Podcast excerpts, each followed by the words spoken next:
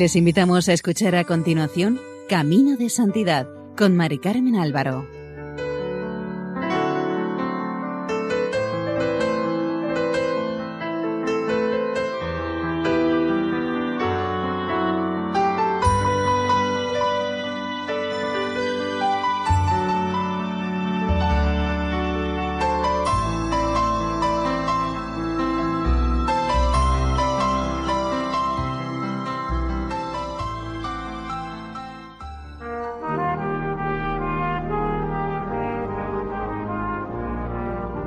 Bienvenidos al programa Caminos de Santidad, elaborado por el equipo de Radio María en Castellón, Nuestra Señora del Lledo. Les invitamos a escuchar el primer capítulo dedicado a Santa Luisa de Marillac.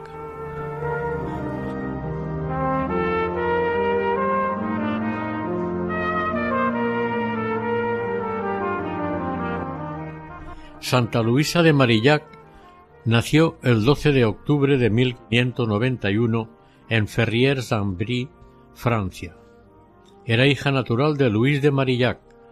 El nombre de la madre se desconoce, ya que no aparece en ningún documento. Nuestra santa fue cofundadora de las Hijas de la Caridad junto con San Vicente de Paul. Fue su ayuda y apoyo durante treinta y cinco años permaneciendo a su lado y compartiendo el mismo amor a Dios y a los pobres. Después de que el padre de Luisa se casara por segunda vez, del primer matrimonio enviudó sin descendencia, éste colocó a Luisa por un tiempo en el pensionado de las Madres Dominicas en el Real Monasterio de San Luis de Poissy, donde Luisa tenía una tía abuela religiosa, también llamada Luisa de Marillac. Esta era una religiosa piadosa y culta, y en ella encontró Luisa un gran afecto. En este pensionado inculcaron a la niña el gusto por la cultura y la pintura. Además, en el monasterio había un gran fervor religioso. El 25 de julio de 1604, cuando Luisa tenía doce años, murió su padre. Se le asignó de tutor su tío Miguel, pero el resto de la familia se desentendió de la niña, quien, debido a su nacimiento fuera del matrimonio, carecía de derechos legales y no podía reclamar nada. Su tío era un personaje en la corte. Uno de los cargos fue ministro de Justicia o guardasellos bajo la regencia de la reina María de Médicis. Tuvo siempre cargos de responsabilidad. Era muy buen católico y luchó para que también Francia lo fuera. La falta de la madre, de un hogar, de hermanos y hermanas, dejaría para siempre una huella profunda en la sensibilidad de la pequeña. Pronto Luisa fue sacada de Poissy y enviada a un internado llevado por una señorita pobre. No se sabe el motivo de este cambio, ya que Luisa nunca quiso hablar de ello. Posiblemente fueran los apuros económicos de su padre, o que, muerto éste, el tutor se negó o no pudo pagar la elevada pensión del convento de Poissy. Cuando su padre se casó en segundas nupcias, le dio como dote ochenta y tres escudos trimestrales con los cuales era posible pagar la modesta pensión. Allí Luisa aprendió a hacer las tareas domésticas, que una madre enseña normalmente a su hija. Además, como la señorita con la que estaba ella y otras pensionistas era tan pobre, hacían las labores de casa e incluso cortar la leña. Ante tanto sufrimiento, ya desde pequeña, escribiría más tarde Dios me hizo saber que su santa voluntad era que yo fuera a él por la cruz que su bondad ha querido que tuviera desde mi nacimiento, no dejándome casi nunca en cualquier edad sin ocasiones de sufrimiento. Las almas a las que Dios destina al sufrimiento deben amar mucho ese estado y pensar que sin una asistencia muy particular de Dios no pueden serle fieles. El principio del siglo XVII estuvo fuertemente marcado por el concilio de Trento. La vida religiosa florecía en Francia. Luisa de Marillac, a sus quince años, se sintió atraída por la vida del claustro. En un arranque de fervor le prometió a Dios hacerse religiosa un día, aunque sabía que son los padres quienes deciden el futuro de sus hijos. Pero le pidió a su tutor, Miguel de Marillac, entrar en el convento. Su tío la envió a hablar con el provincial de los capuchinos, Honorato de Champigny, quien le negó la entrada alegando su poca salud. Este, por todo consuelo, le dijo Dios tiene otros designios para usted. Estas enigmáticas palabras calaron en el ánimo de Luisa. Al poco la familia de Marillac empezó a buscar novio a la joven. Uno de sus tíos, intendente de finanzas, propuso casarla con uno de los secretarios de los servicios de la reina María de Médicis. Y el 5 de febrero de 1613, a los veintidós años, la joven contrajo matrimonio. Al haberse casado con un simple caballerizo, Luisa no llevará el título de señora, sino el de señorita, como las mujeres de la burguesía. Al principio de su matrimonio con Antonio Legras fueron muy felices. Además, a finales de año nació su hijo Miguel, que vino a aumentar su felicidad.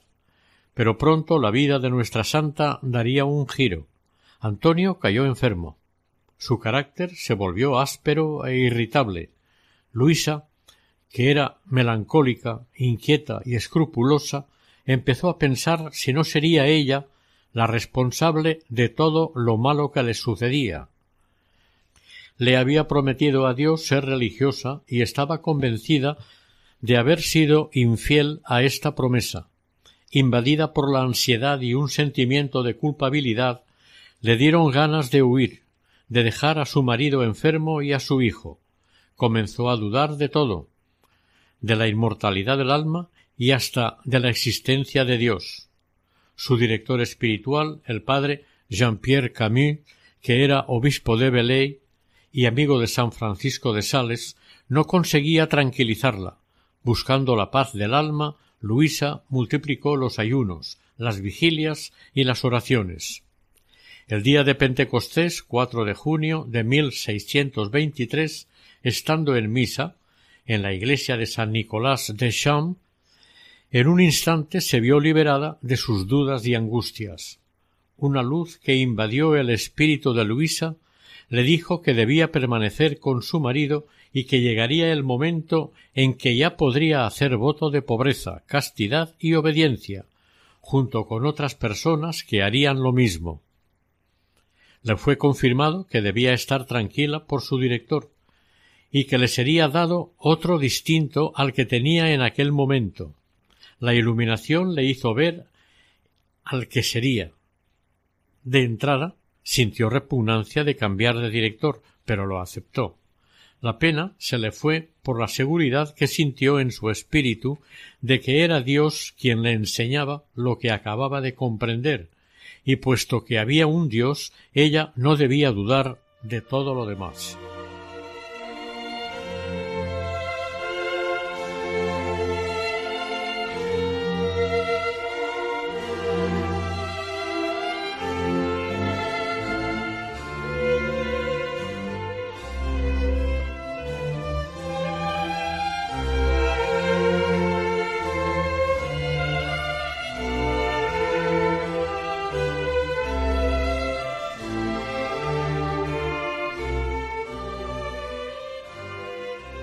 Como el obispo Jean-Pierre Camus estaba casi siempre en su diócesis de Belley e iba raramente a París, éste le aconsejó que pasara a dirigirse con Vicente de Paul, que era el mismo que ella había visto en su visión del día de Pentecostés.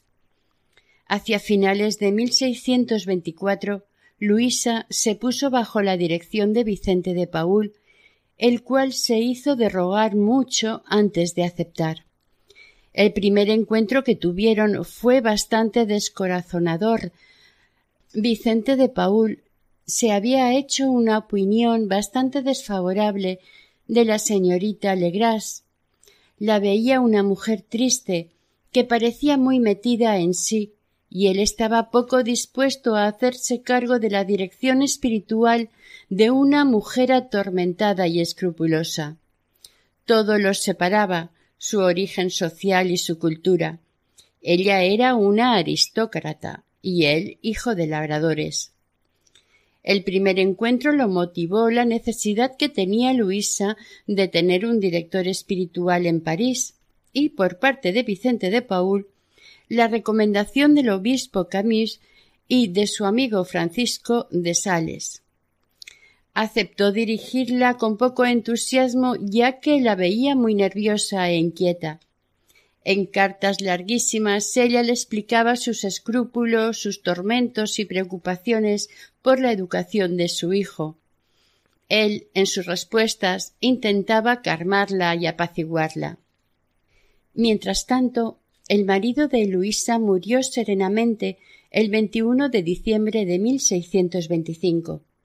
Una vez viuda, su situación económica no le permitía vivir en la casa en la que había vivido hasta entonces, por lo que tuvo que buscar otra menos costosa, yendo a vivir con su hijo Miguel de doce años a la calle San Víctor cerca del colegio de Bons Enfants del que era superior Vicente de Paul. Luisa se encontraba sola y se aferró a su nuevo director como un salvavidas. Vicente acogió a esta mujer desorientada con paciencia y bondad y la ayudó a salir de sí misma. Le hizo simplificar su vida de oración, le mandó que se abriera a los demás. Entre otras cosas, le pidió que preparara ropa para los pobres. Poco a poco Luisa fue saliendo del estado depresivo en que se encontraba y se fue relajando. Si esta relación director dirigida no hubiera sido aceptada por una y otra parte como obediencia a la providencia de Dios manifestada en los acontecimientos, sin duda no hubiera existido jamás. Poco a poco, a través de cartas y de encuentros, aprendieron a conocerse, a descubrir lo que les acercaba y lo que los diferenciaba. Los dos puntos comunes que les unían era el amor a los pobres y la búsqueda de la voluntad de Dios. Vicente se fue percatando de hasta qué punto la dura vida que había llevado Luisa la había marcado, con el trato y las confidencias comprendió mejor sus reacciones ansiosas y atormentadas y su extrema sensibilidad. Por su parte, Luisa encontró en Vicente un sacerdote lleno de sensatez, entregado totalmente a la tarea que se le había confiado. Cuando Vicente y Luisa se fueron conociendo, ésta se confió enteramente al sacerdote, sencillo, lleno de amor de Dios y a los pobres. Le estaba muy agradecida por su ayuda en la educación de su hijo, a menudo obstinado, que se enfrentaba continuamente a su madre. Vicente de Paul se dio cuenta enseguida de cómo había influido en el carácter del niño el ambiente en el que había vivido con su padre enfermo y su madre siempre deprimida.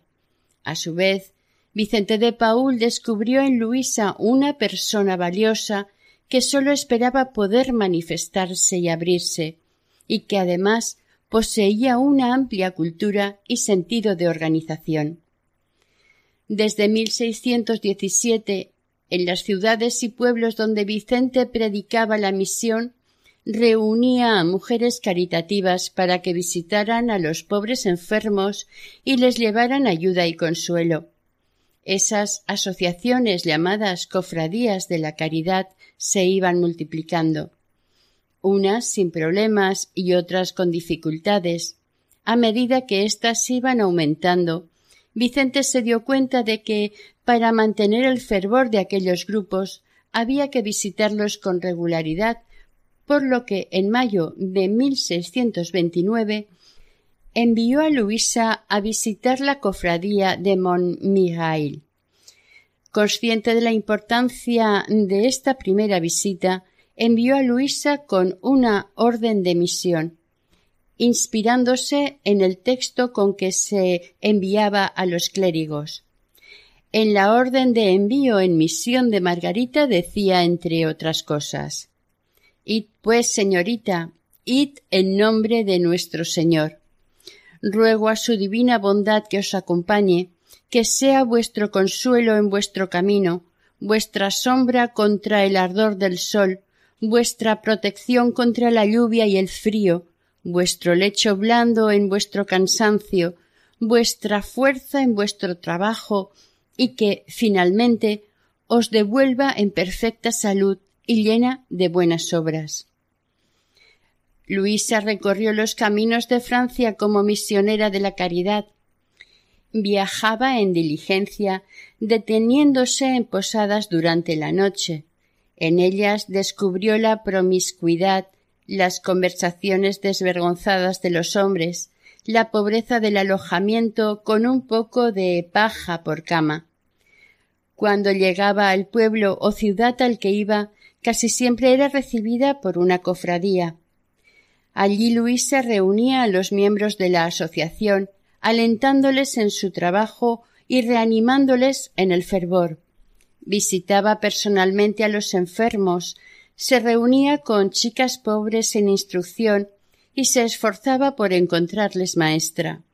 Su entusiasmo era contagioso. Una vez fue a un pueblo en el que todas las mujeres se sintieron tan consoladas de oírla que se lo contaron a sus maridos, los cuales les dijeron que también querían ir a oírla. Las mujeres les informaron que los hombres no podían ir allí, pero ellos fueron y se escondieron debajo de la cama y por donde pudieron. Luego, entusiasmados, preguntaron si ella no confesaba. Cuando había que poner en marcha una cofradía, restaurar otra o redactar un reglamento, Vicente enviaba a Luisa, seguro de su saber hacer, de su tacto y de su experiencia misionera. Ella actuaba según su criterio y después siempre daba cuenta de sus actividades, de las dificultades que encontraba, de sus alegrías y temores al padre Vicente de Paul. Este animaba y tranquilizaba a la que se había convertido en su colaboradora. El movimiento de caridad fundado por Vicente llegó a las parroquias de París, marquesas, condesas, duquesas y hasta princesas, todas querían ayudar, sino formar parte de las damas de la caridad. Para ellas la pobreza y quienes la padecen fue un descubrimiento y abrieron sus bolsillos para ayudar pero cuando se trataba de llevar la olla de sopa a los tugurios, algunas experimentaban verdaderas dificultades a la vista y el olor que salía de ellos, por lo que enviaban a sus criadas para que las reemplazaran. Las criadas hacían este trabajo, pero no siempre tenían el amor y el respeto debido a los pobres. Vicente y Luisa se preguntaban si las cofradías de la caridad podrían mantenerse por largo tiempo, si durarían mucho, dadas estas y otras circunstancias.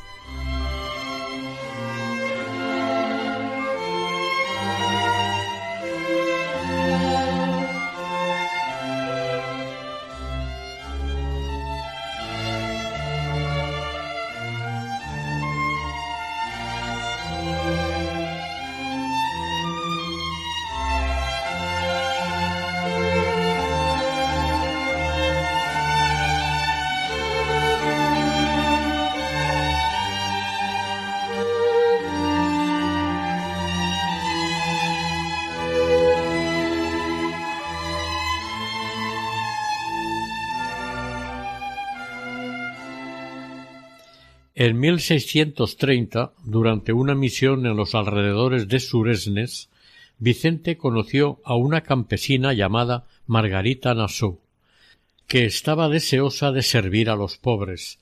Tenía treinta y cuatro años y había aprendido a leer guardando vacas y preguntando las letras al primero que encontraba que supiera leer.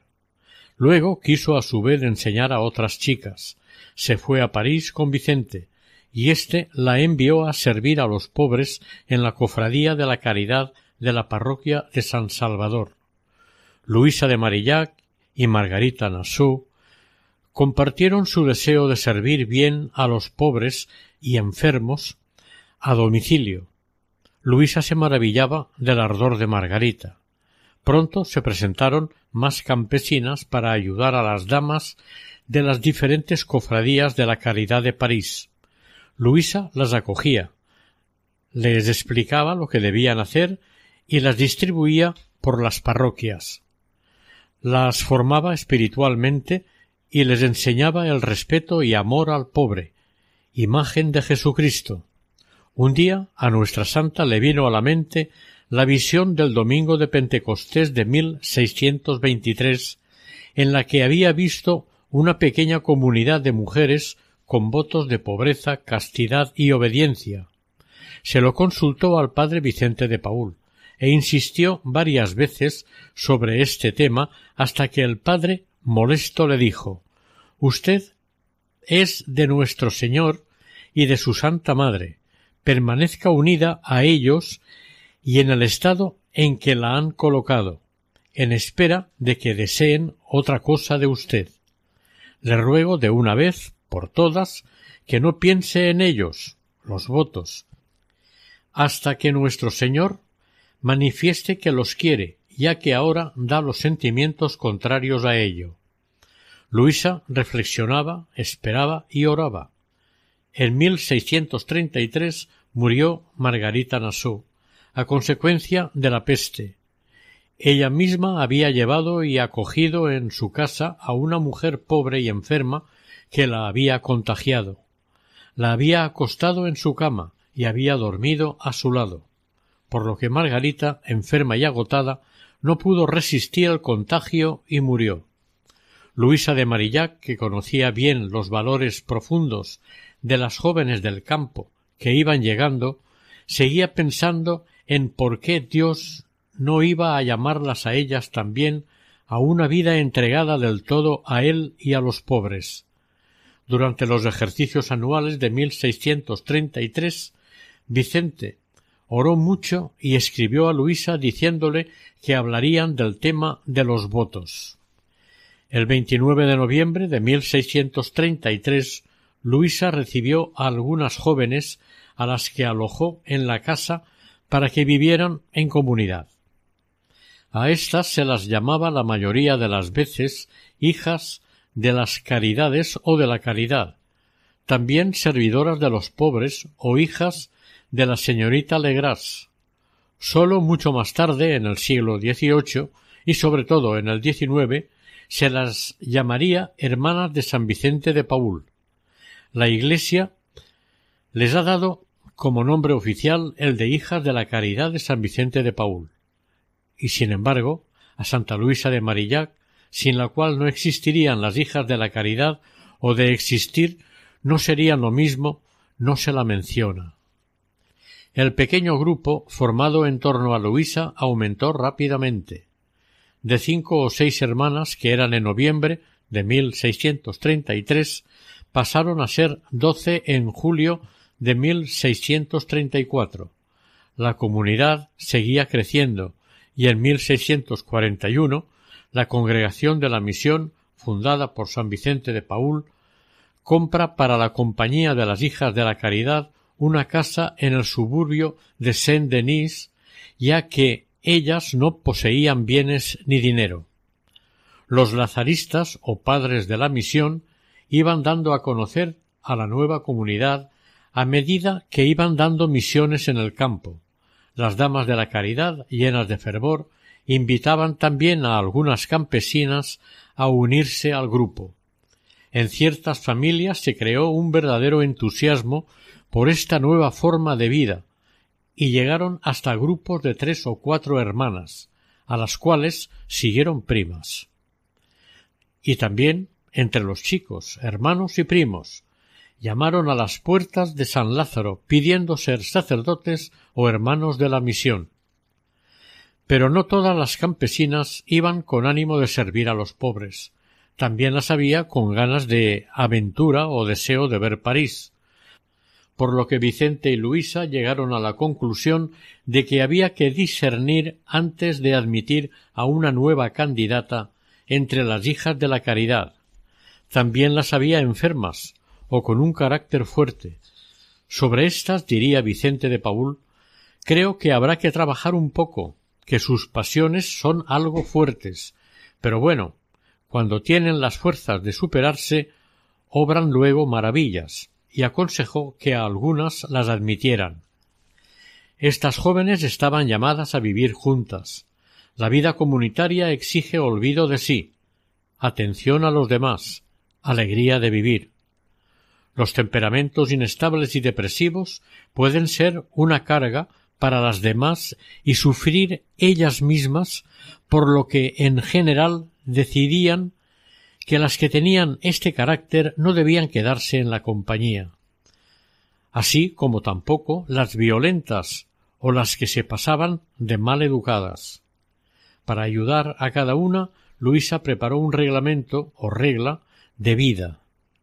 Se levantaban a las cinco y media, desde las seis las hermanas consagraban una hora a la oración, Luisa, la víspera por la noche, las preparaba para este encuentro con Dios, las disponía para la oración del día siguiente, con una explicación del texto que las llevara a la oración. Después de la oración, las hermanas compartían su meditación y la manera como habían hablado con su Señor y Dios. Luisa concluía la conversación y orientaba la jornada sugiriendo una decisión práctica.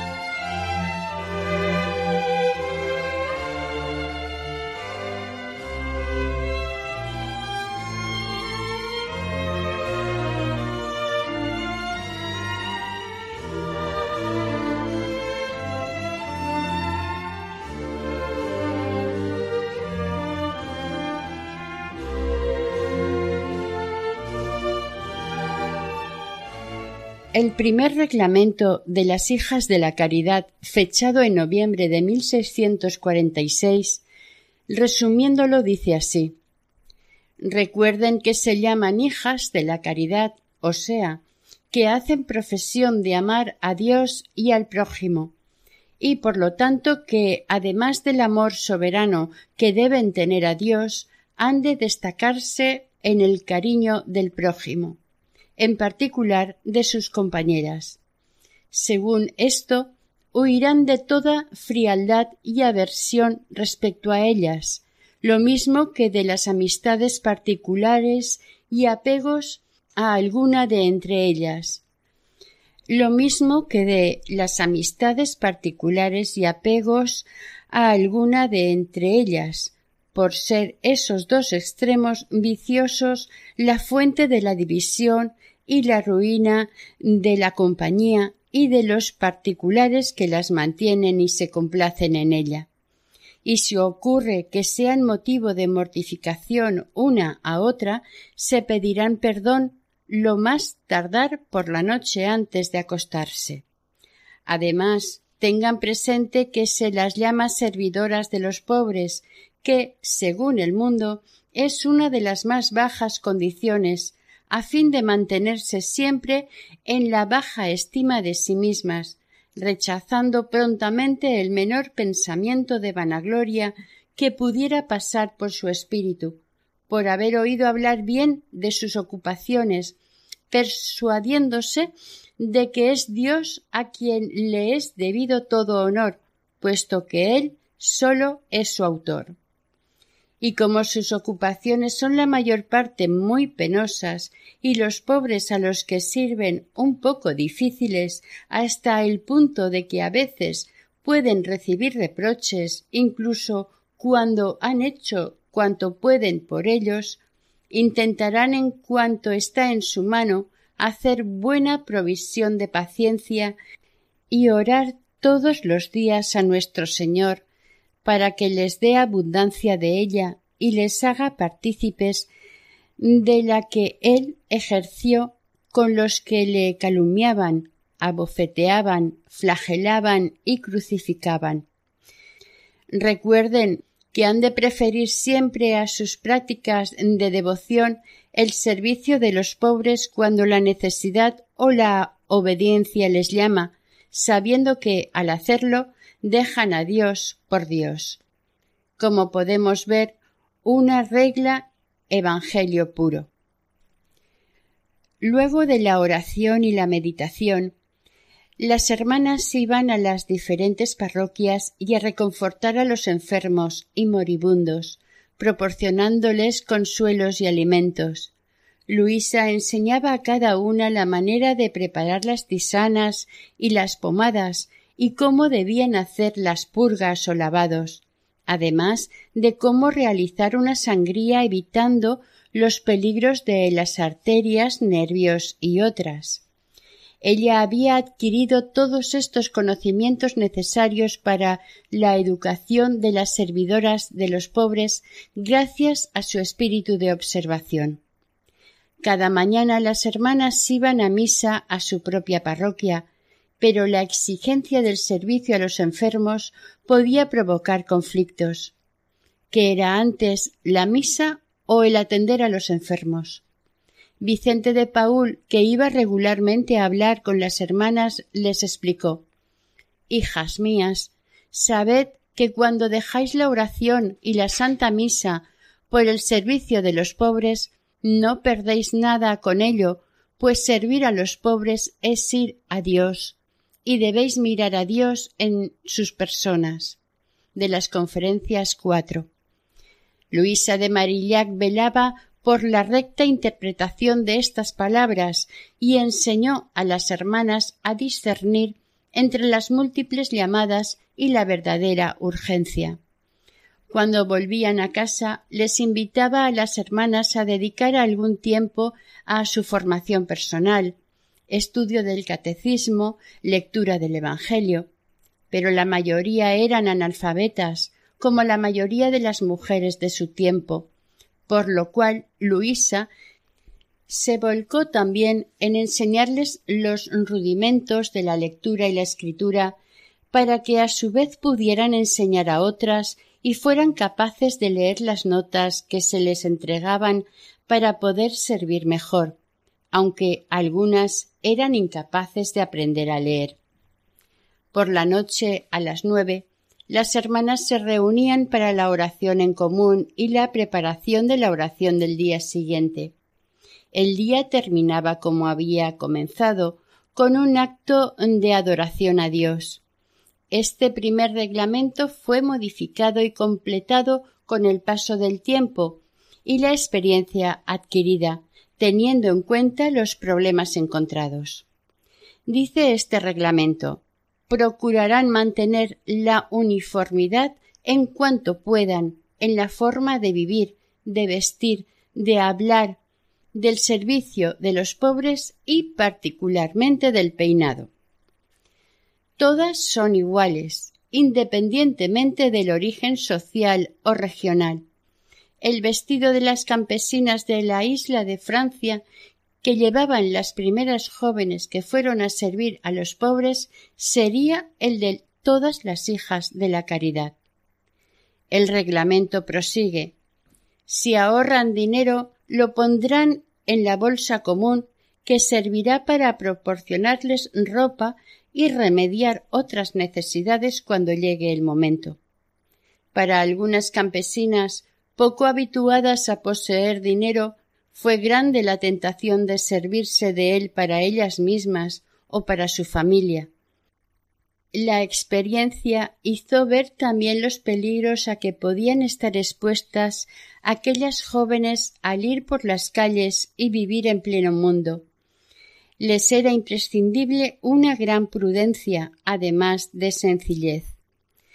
El reglamento dice sobre el oficio de la cocinera de la casa madre no esperará a que se acerque la hora de la comida para prepararla, sino que actuará toda la mañana con cuidado, informándose pronto de lo que habrá de preparar para la comida. Se mantendrá siempre limpia ella y todo lo que haga, para que no haya nada que desagrade en la sopa y raciones.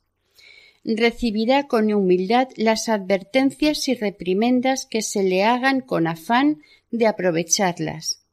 Dispondrá lo que ha de preparar de manera que haya siempre la misma porción.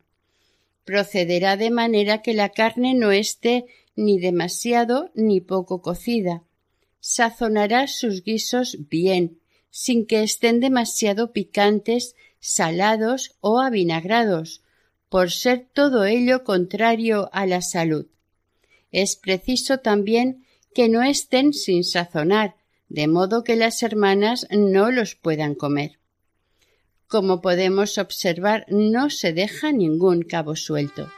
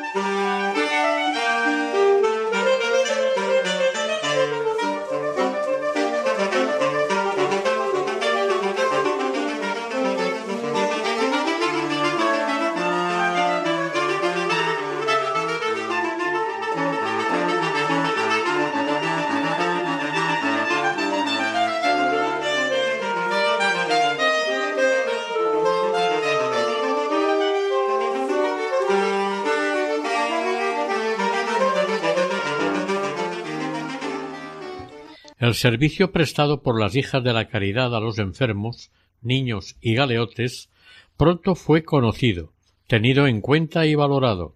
Vicente de Paul y Luisa de Marillac escuchaban alabanzas. El reglamento ayudaba a las hermanas a no apropiarse personalmente de aquellas alabanzas.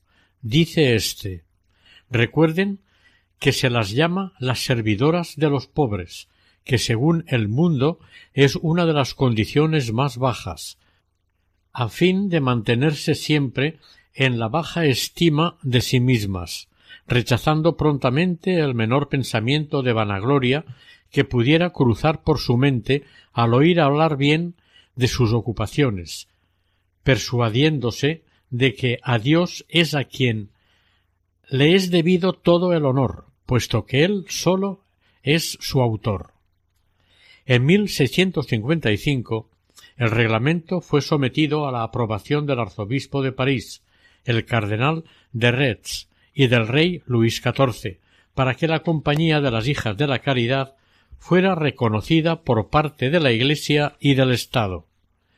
En julio de 1640 Vicente habló con entusiasmo a las Hijas de la Caridad sobre los religiosos hospitalarios de Italia que a los tres votos habituales añadían el de servir a los pobres.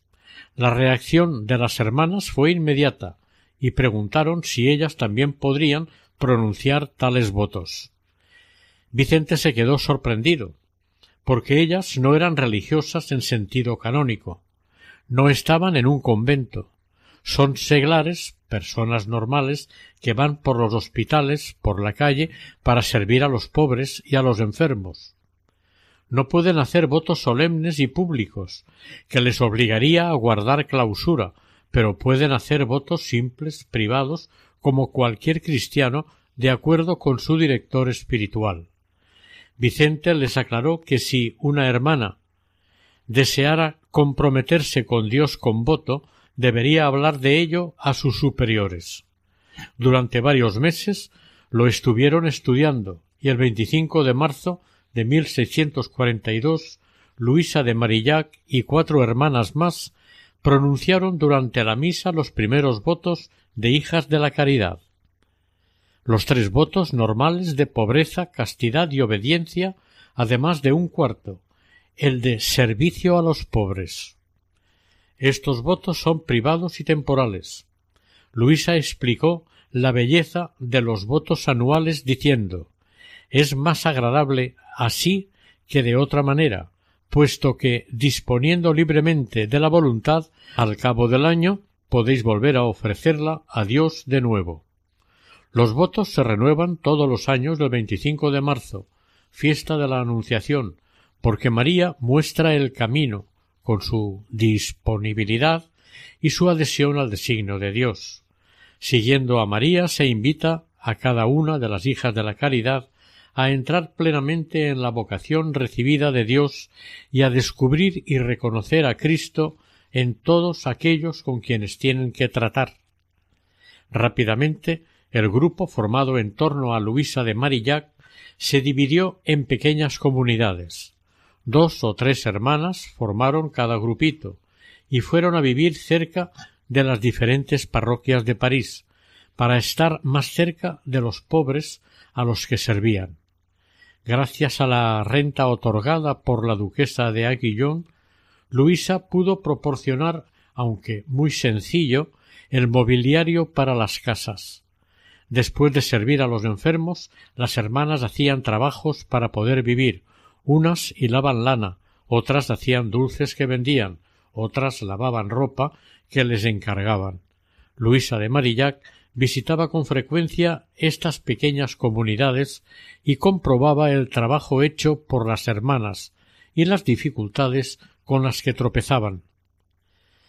La peste era bastante frecuente en aquellos tiempos, por lo que varias hermanas, a pesar de las precauciones que les hacían tomar, fallecieron. Con cada fallecimiento Luisa se sentía verdaderamente afectada.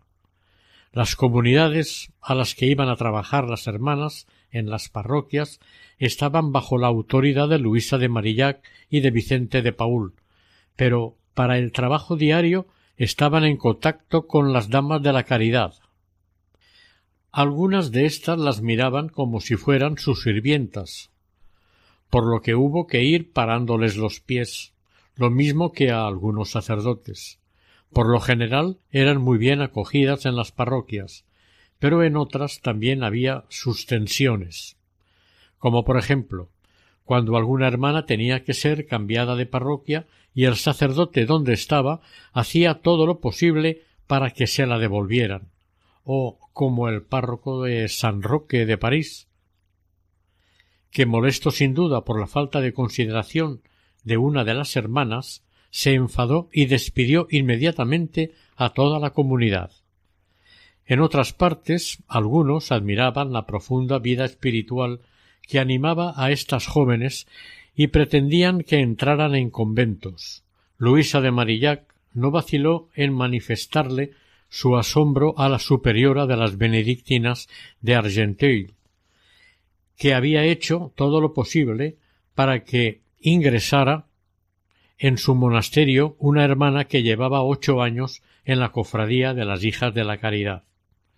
Le dijo en una carta No me atrevo a creer, señora, que se haya usted encargado de apartarla de su vocación, pues no puedo imaginar que quienes conocen su importancia quieran intentar oponerse a los designios de Dios, privando de socorros a unos pobres abandonados que tienen toda clase de necesidades y que no pueden ser debidamente socorridos más que mediante el servicio de estas buenas jóvenes, que, desprendiéndose de todo interés, se entregan a Dios para el servicio espiritual y temporal de esas pobres criaturas que su bondad desea tener entre sus miembros.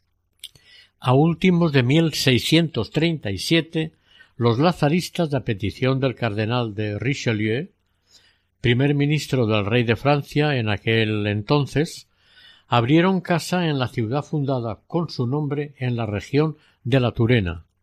El padre Lambert, superior de los sacerdotes de la misión o lazaristas, al comprobar la gran cantidad de enfermos pobres que había, pidió que enviaran dos hermanas de la caridad para atenderlos. Luisa se lo pensó mucho antes de decidirse a enviarlas tan lejos de París, ya que se preguntaba cómo podrían permanecer fieles a su vocación viviendo tan aisladas de las demás y cómo podrían solventar las dificultades de cada día. Además, le preocupaba quién las sostendría en su andadura espiritual.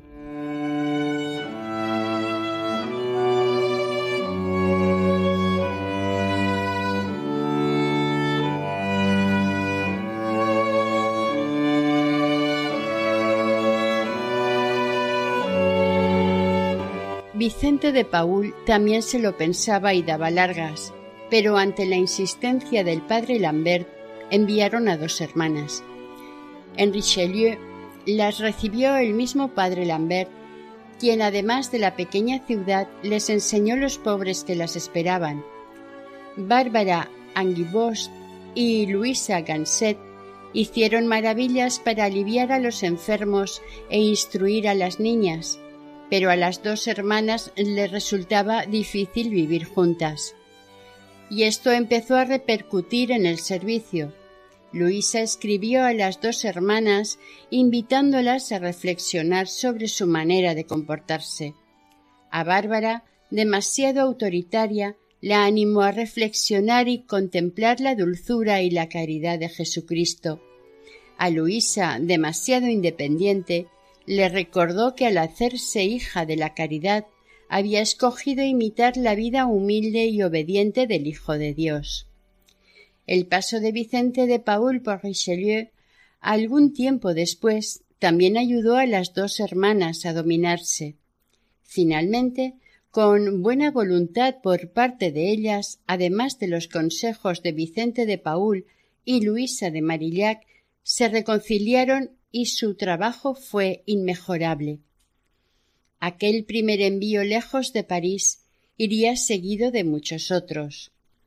Las numerosas cartas que se conservan, unas trescientas cincuenta, revelan la atención que Luisa de Marillac dedicó a cada una de las comunidades en todas las dimensiones de su ser de mujer consagrada a Dios en los pueblos, villas y dondequiera que se encontraban las hijas de la caridad, aparte del cuidado de los enfermos, se dedicaban a la educación de los niños, enseñándoles a leer y además siguiendo las indicaciones del concilio de Trento que decía que en cada parroquia se enseñe a los niños, al menos los domingos y días de fiesta, los principios de la fe y las obligaciones de la vida cristiana.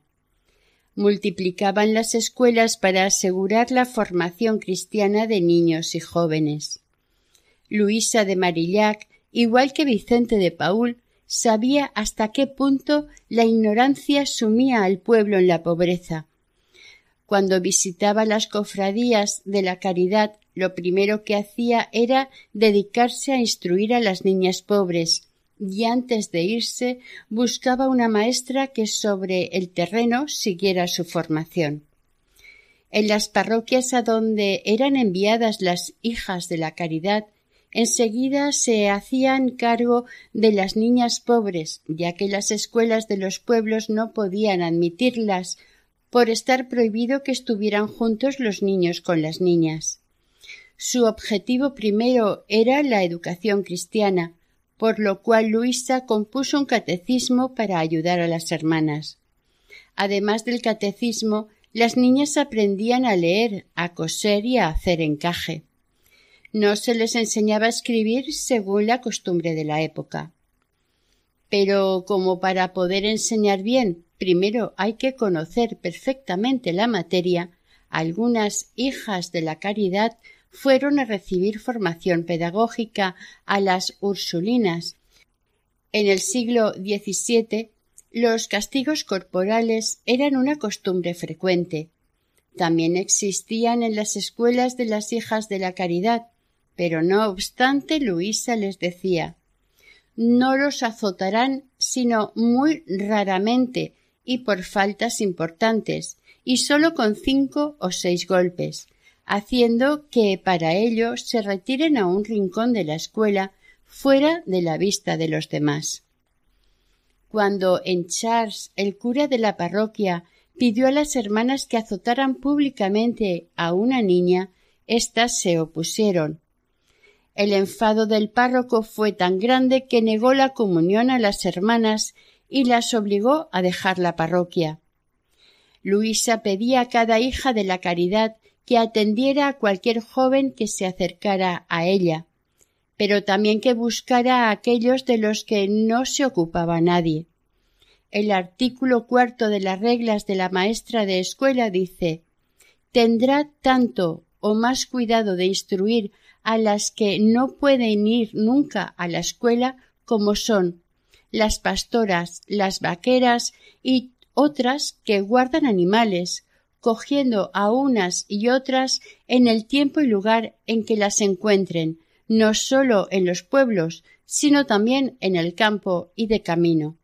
Además, recomienda Luisa para la instrucción de las niñas mayores.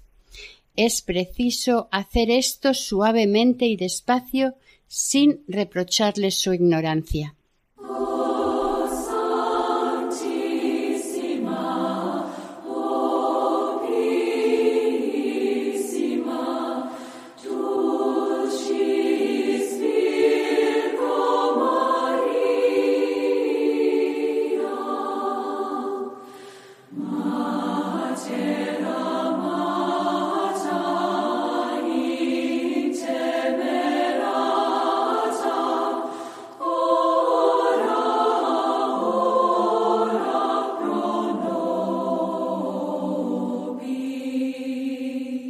Terminamos hoy con una oración a la Virgen María compuesta por Santa Luisa de Marillac.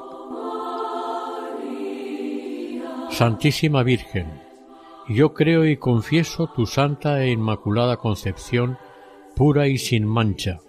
Oh purísima Virgen, por vuestra pureza virginal, vuestra concepción inmaculada, vuestra gloriosa cualidad de Madre de Dios, obtenedme de vuestro querido Hijo la humildad, la caridad, una gran pureza de corazón, de cuerpo y de alma, una santa perseverancia en hacer el bien, el don de la oración, una buena vida y una buena muerte. Amén.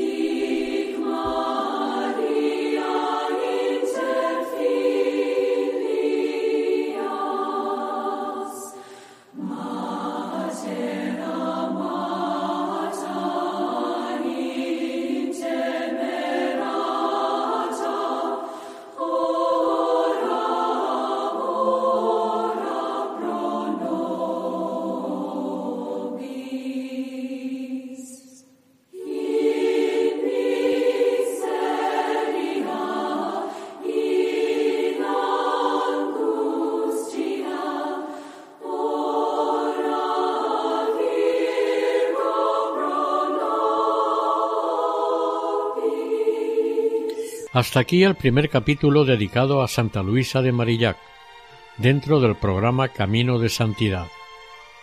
Deseamos y esperamos que el Señor y la Virgen nos bendigan